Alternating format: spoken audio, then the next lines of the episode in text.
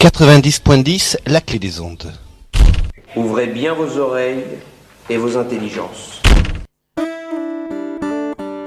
La clé des ondes ouvre le chemin des transitions.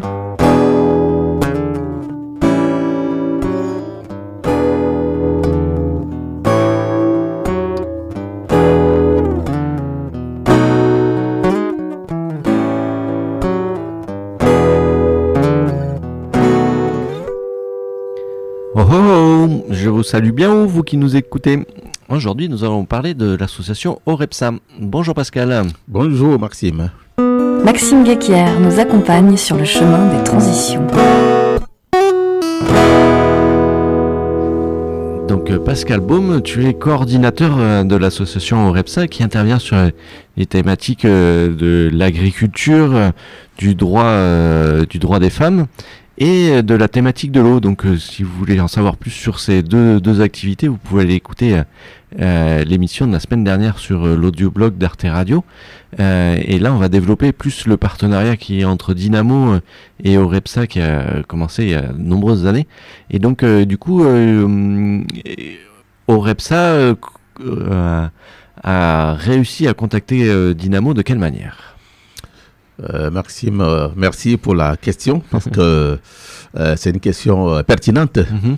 Voilà, pour te dire que mon rôle en tant que coordinateur de la structure OREPSA n'est pas que de manéguer ou de de- d'assurer la coordination des, des- des- des actions, mais aussi c'est de chercher euh, des bouts de bonne volonté, euh, c'est de chercher à euh, mettre ma structure en partenariat avec euh, euh, des structures euh, occidentales euh, qui sont dans la coopération internationale afin qu'elles nous appuient à pouvoir mettre en place euh, les ouvrages d'eau et d'assainissement euh, sur le terrain. Alors, euh, nous avons commencé euh, euh, cette activité depuis les années 2009 avec l'appui de l'ONG espagnole Architectes sans frontières. Mais déjà 2010, euh, ils avaient de la peine à nous appuyer et on était dans le vide. Il fallait que je me lance dans la recherche d'une bonne volonté. Et depuis 2010, chaque jour que Dieu faisait, je faisais que exploiter les sites web, envoyer des courriers, mails, expliquer un peu ce que nous faisons, la nécessité euh, euh, qu'on nous appuie euh, à pouvoir sauver les communautés rurales des difficultés liées à l'eau potable et à l'assainissement qu'ils vivaient. Et c'est au bout de trois ans de recherche, en 2013, que j'ai eu la réponse d'un certain Maxime, qui aujourd'hui est devant moi, que je découvre, hein, euh, de lui euh, une réponse favorable qui me dit, ah, ben, monsieur, nous sommes intéressés par ce que vous faites. Est-ce que vous pouvez me renseigner cette fiche? Une fiche était annexée euh, à ce mail. Alors j'ai renseigné la fiche, j'ai fourni euh, tous les détails et toutes les informations qu'il fallait. Euh, il les a analysés, euh, transmis euh, sûrement bon, euh, euh, bonne volonté. À partir de ce jour, grâce à ça, vraiment, le partenariat est né. En fait, la procédure de Dynamo, on reçoit souvent des, euh, des, des mails de, de demande de soutien. Donc ça va du simple mail où ils nous envoient leur RIB et- ou des documents, à- des de- demandes argumentées euh, comme la tienne et on leur demande de remplir un dossier de, de, de, de pré-études euh, pour euh, voir un peu où on va et qu'est-ce qu'on pourrait éventuellement faire. Et à partir de la réception de ce dossier de pré-études, on réunit le conseil d'administration et le conseil d'administration décide si on part ou pas sur ce projet. Euh, et alors d'aujourd'hui, c'est rien de nous envoyer des, des projets, on est ou alors venez en tant que bénévole nous aider à monter encore plus de projets sur ce sujet, parce que l'équipe de bénévoles est, est saturée aujourd'hui pour pouvoir euh, faire de nouvelles actions.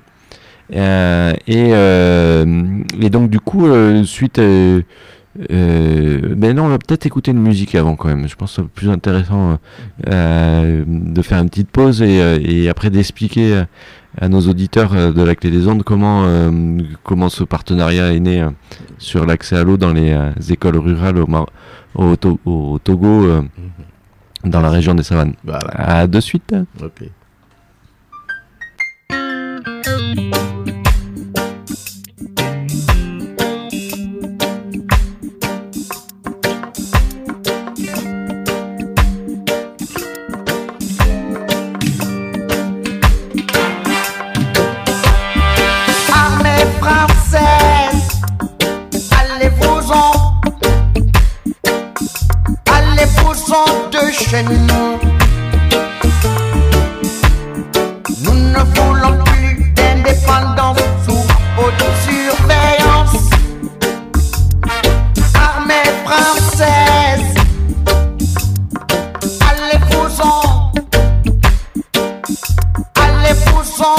Allez-vous-en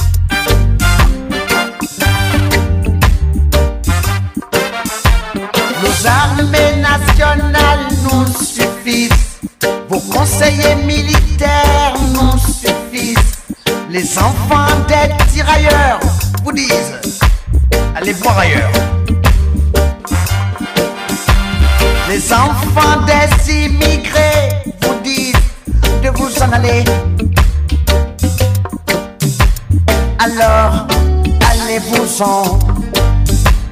Alors, allez-vous-en.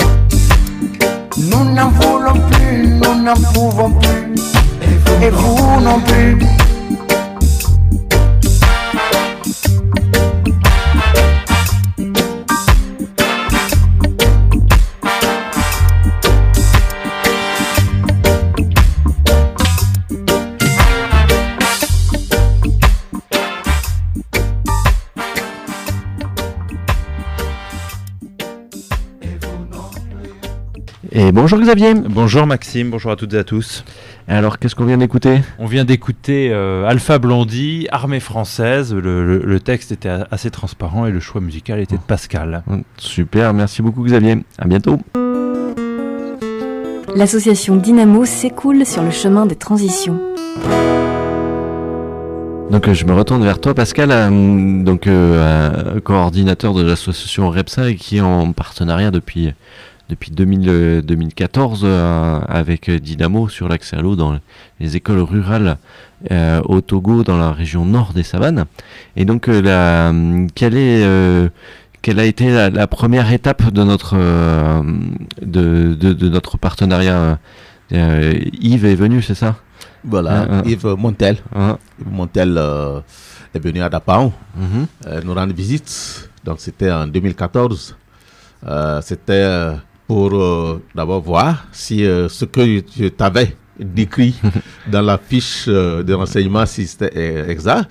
Et ensuite s'imprégner euh, de la réalité du vécu des élèves, euh, des femmes et surtout des filles donc au sein des communautés rurales euh, pour lesquelles on avait sollicité l'appui.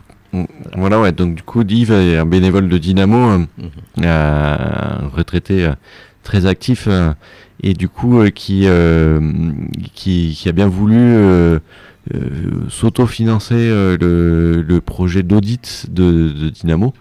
Et du coup, qui est allé voir sur place comment ça se passait et pourquoi rencontrer les gens et, et voir les besoins pour pouvoir répondre par la suite à des appels à projets.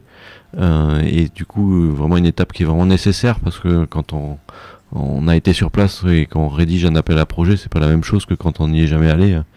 Et, euh, et donc du coup, on a fait un, premier partenariat euh, avec euh, l'agence de l'eau à Dour-Garonne, qui a un financement qui s'appelle la loi Houdin-Santini, c'est-à-dire que 1% des factures d'eau de tous les Français peut être dédié à l'eau et son accès dans le monde. Donc ça représente 20, euh, 26 millions euh, d'euros sur 2016 qui ont été alloués à, des projets comme porte euh, Dynamo. Et ça représente euh, au, poids dans le porte-monnaie de, de, chaque euh, foyer français 1 à 2 euros par an. Donc euh, c'est vraiment pas grand chose et ça permet de faire des choses extraordinaires que tu, que tu vas nous expliquer. euh, et euh, il faut pas oublier euh, dans ce premier projet qu'on a appelé Togo 1, qui était de mettre en eau deux, deux écoles, l'implication du, syndicat des eaux du CUBZAD FronceAD, euh, qui nous a permis de, de faire le levier justement par rapport à l'agence de l'eau pour pouvoir financer ces, ces deux écoles. Et donc à partir, euh, à partir de là, on, on- on t'a envoyé des sous euh, euh, au Togo pour lancer le, creusement des puits. Donc du coup, quel, quel, type de puits ont été construits euh? Voilà, ok, c'est, au fait, c'est des forages. Ah, c'est des forages. puits. Oui, voilà. Alors quelle est la différence entre les deux Voilà, la différence entre les, entre les deux, c'est que les puits, euh, c'est ce que nous faisons euh, auparavant avec euh, les, Espa- les Espagnols. Mhm. Donc, c'est des puits euh, à grand diamètre de euh, 180 cm de, Mhm. de diamètre, creusés Mhm. et à une profondeur euh, moyenne de euh, 14 mètres, 15 mètres D'accord. et euh, on atteint l'eau. Mais ces puits ne sont pas durables. Euh, Ces puits ne sont pas durables parce que euh, nous nous sommes lancés dedans et après on se rend compte que au bout de 3 ans, 4 ans, ils tarissent. D'accord. Voilà. Donc, euh, à la différence avec les forages, alors les forages sont creusés avec des machines euh, vraiment solides euh, et vont jusqu'à une profondeur de 50, 80, voire 100, 110 mètres, voilà, dans le sol. Et les nappes euh, atteintes, voilà, sont euh, vraiment des nappes euh, très, très, bon, très fortes hein, et qui vraiment assurent une bonne durabilité donc euh, de l'eau euh, euh, soutirée donc du sol. Et c'est grâce aux pompes qu'on installe sur les forages, des pompes à motricité humaine, donc qu'on arrive à faire remonter l'eau et de l'eau potable que la population exploite. Et donc du coup, le, hum, la différence entre les puits, le puits est à ciel ouvert et de taille euh, assez grande, et le forage est, euh, est plus, euh, plus petit, c'est ça? Oui, plus petit. Mm. Bon, C'est une on place des tuyaux de PV100. Hein. C'est le Voilà. diamètre 100. hein. Ah ouais, D'accord. voilà, c'est ça, PVC 100. Et Donc 100, ça voilà. fait 10 cm. 10 cm à peu près. Pour euh, Voilà. les auditeurs qui... Voilà, c'est ça. Et, euh, et surtout, en fait, ce qui est euh, vraiment important euh, dans la construction des forages, c'est de préserver les nappes d'eau euh, en profondeur et donc d'éviter que il y ait euh, les enfants qui, euh, qui jouent à jeter des cailloux euh, dans les puits, les animaux qui peuvent venir déféquer aux alentours et du coup qui contaminent l'eau. Et donc pour ça, l'association REPSA a construit des, des, euh, Voilà, des des- protections. Des- euh, voilà, que nous appelons murets de protection. mhm. Voilà, donc il y a le socle, il y a le socle qui est construit euh, sur le, le forage sur lequel on installe la pompe.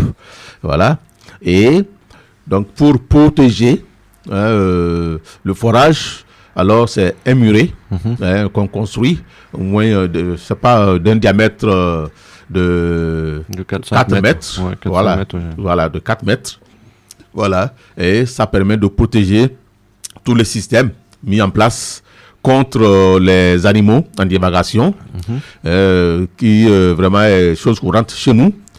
Et aussi, euh, à, ces, euh, à ces milieux de protection, on joint euh, une sorte de canalisation Mhm. hein, euh, qui conduit l'eau qui coule, l'eau usée qui coule du forage euh, à un puits perdu. Voilà, situé environ à quelques 9 mètres du muret de protection. Non. Voilà, donc, euh, bien, autour du forage, donc pour éviter que le forage soit érodé, parce que, comme je disais euh, dans les émissions précédentes, nous sommes dans une euh, région très vulnérable à l'érosion. Alors, nous mettons en place euh, ce que nous appelons l'anti-bourbier sur le pourtour du muret de protection. Donc, c'est des, des pierres que nous mettons. Euh, euh, c'est pas sous forme de c'est pas euh, d'une petite fondation euh, qui entoure le milieu de protection et à l'intérieur nous mettons du gravier. Voilà. Ça permet euh, aux gens de ne pas marcher jusqu'au pied du muret de protection euh, qui peut être euh, un facteur euh, favorisant l'érosion de, de ce muret de protection. Donc, en plus de cet anti-bourbier, qu'est-ce que nous faisons? Nous faisons du reboisement sur le site de forage. Mm. L'idée est de euh, stabiliser le sol du site de forage par le système racinaire des arbres euh, afin de minimiser le risque de l'érosion. Et comme euh, nous sommes une structure euh, spécialisée dans la lutte contre l'érosion, donc nous mettons également en place des diguettes anti-érosives sur les sites de l'érosion pour freiner le ruissellement et l'érosion. Donc ça fait que le- l'ouvrage est protégé contre l'érosion. Euh, ça ne veut pas euh, en 4 ans, 5 ans, 6 ans euh, être exposé à l'érosion qui a fait tellement mal à, à d'autres ouvrages dans la région et qui, après un investissement fou hein, de sommes colossales pour la construction, on se retrouve après avec le- la pompe qui est ouais. par terre. Mm. Voilà. Ah, tout à fait. voilà. Et donc du coup, pour, euh, pour pérenniser euh, justement ces puits, il y a aussi la, la création euh, d'un comité, euh, comité de l'eau. Voilà. Et donc du coup, de, de qui est composé ce comité de Exact. gestion? Exact.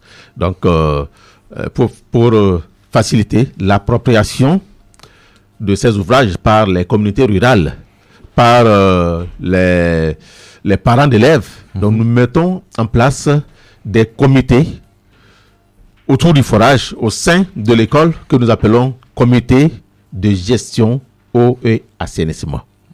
Donc, ce comité a pour rôle premier parce qu'on les installe euh, en début du projet, a pour rôle premier de faciliter la mobilisation de la contribution locale. Voilà.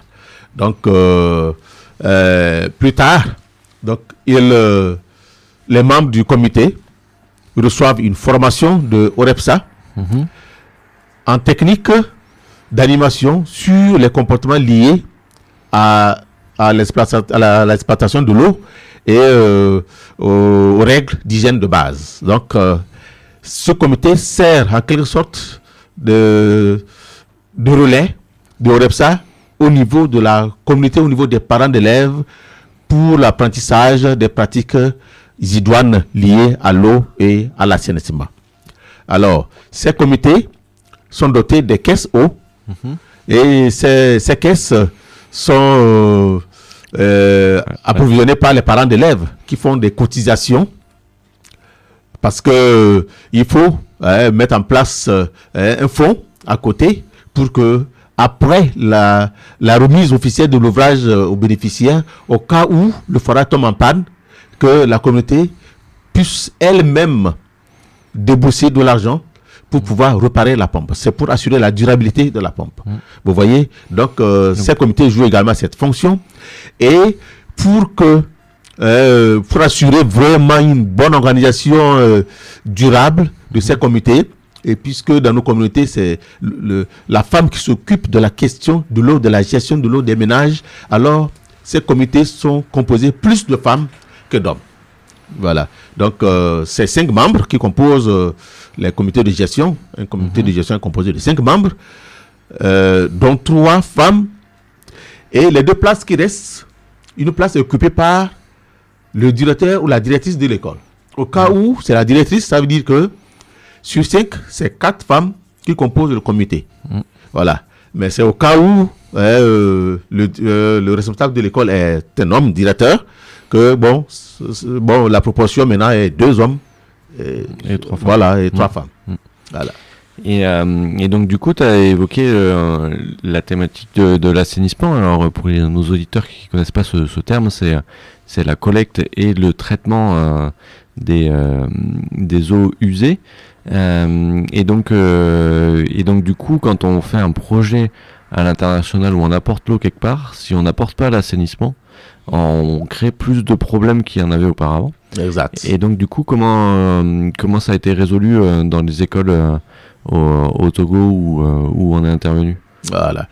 Alors, dans les écoles où nous, nous, intervenons, il y avait des pratiques avant le projet, vraiment très très dangereuses pour les enfants, pour les enseignants, en tout cas, des pratiques euh, euh, qui euh, euh, mettaient le milieu scolaire vraiment euh, euh, sur euh, un risque, un grand risque de contamination euh, par des maladies, euh, des maladies euh, liées aux agents pathogènes. Il s'agit de quoi? C'est la défécation à l'air libre.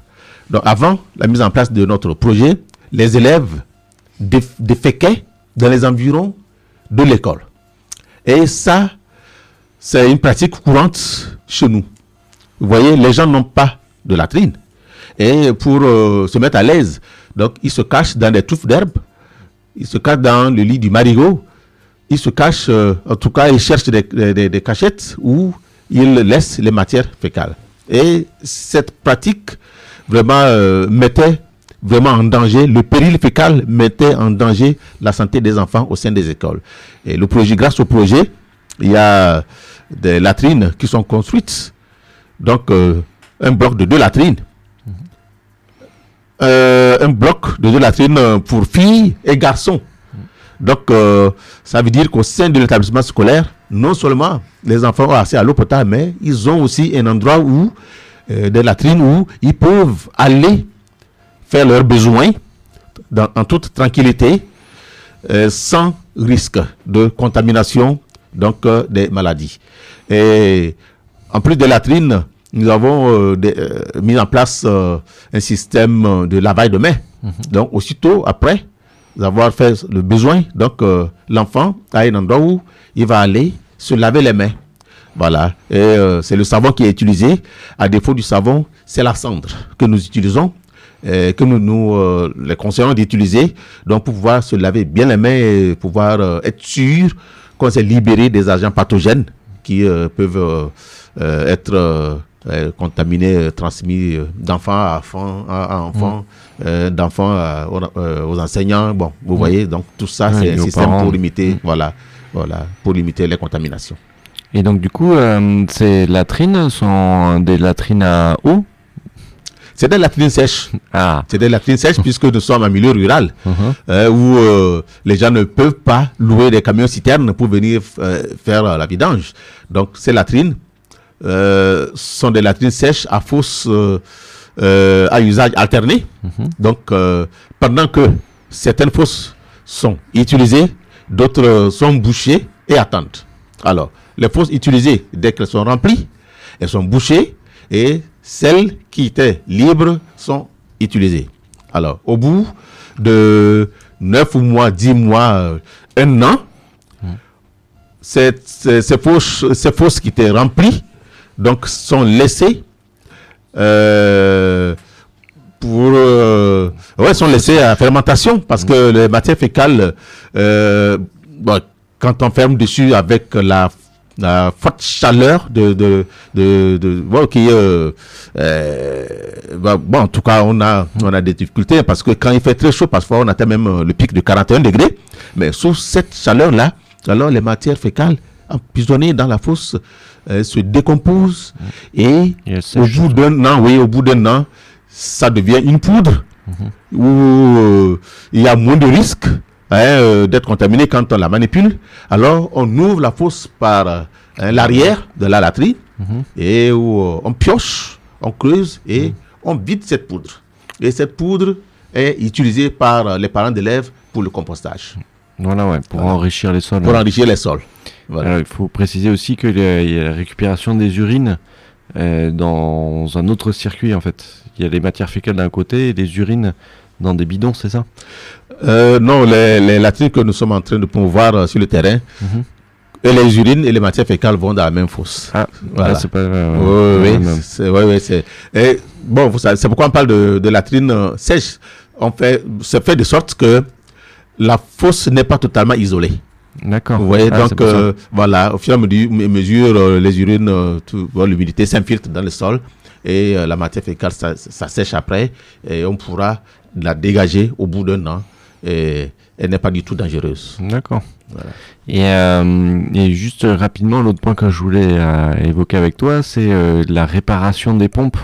Vous avez formé des, des personnes qui sont capables de réparer les pompes au, au sein de l'équipe de Repsa, c'est ça? C'est ça, c'est exactement ça. Alors, pour assurer la durabilité hein, des, des pompes, donc, les, nous avons amené les communautés à identifier elles-mêmes des jeunes dans les villages qui ont un prérequis en mécanique ou euh, qui se connaissent un tout petit peu en mécanique et qui ont été formés par euh, le service euh, régional de l'hydraulique villageoise euh, à- en technique de réparation et de maintenance de, des pompes. Là, ils sont, ces jeunes sont équipés, ils ont un équipement qu'ils utilisent pour réparer euh, ou faire la maintenance des forages. Et ça rassure vraiment la durabilité de ces infrastructures. Ben, merci beaucoup euh, Pascal euh, d'être venu jusque euh, dans les locaux de la Clé des Ondes à Bordeaux nous expliquer le fonctionnement de, de l'association Repsa Merci. que tu coordonnes. Merci. Et je remercie également Augustine qui a fait une incrust... Ah non, qu'on a oublié, dis donc. Ouais, mais euh, prochaine fois. et et euh, également euh, Xavier euh, qui est à la technique, euh, qui a mené cette émission de euh, et donc, qui c'est que je peux remercier d'autres Pauline qui, qui publie sur les réseaux sociaux. Et vous pouvez retrouver toutes les émissions de, du chemin des transitions sur l'audioblog d'Arte Radio. Je vous souhaite une belle continuation dans vos activités et je vous dis à la semaine prochaine. À bientôt!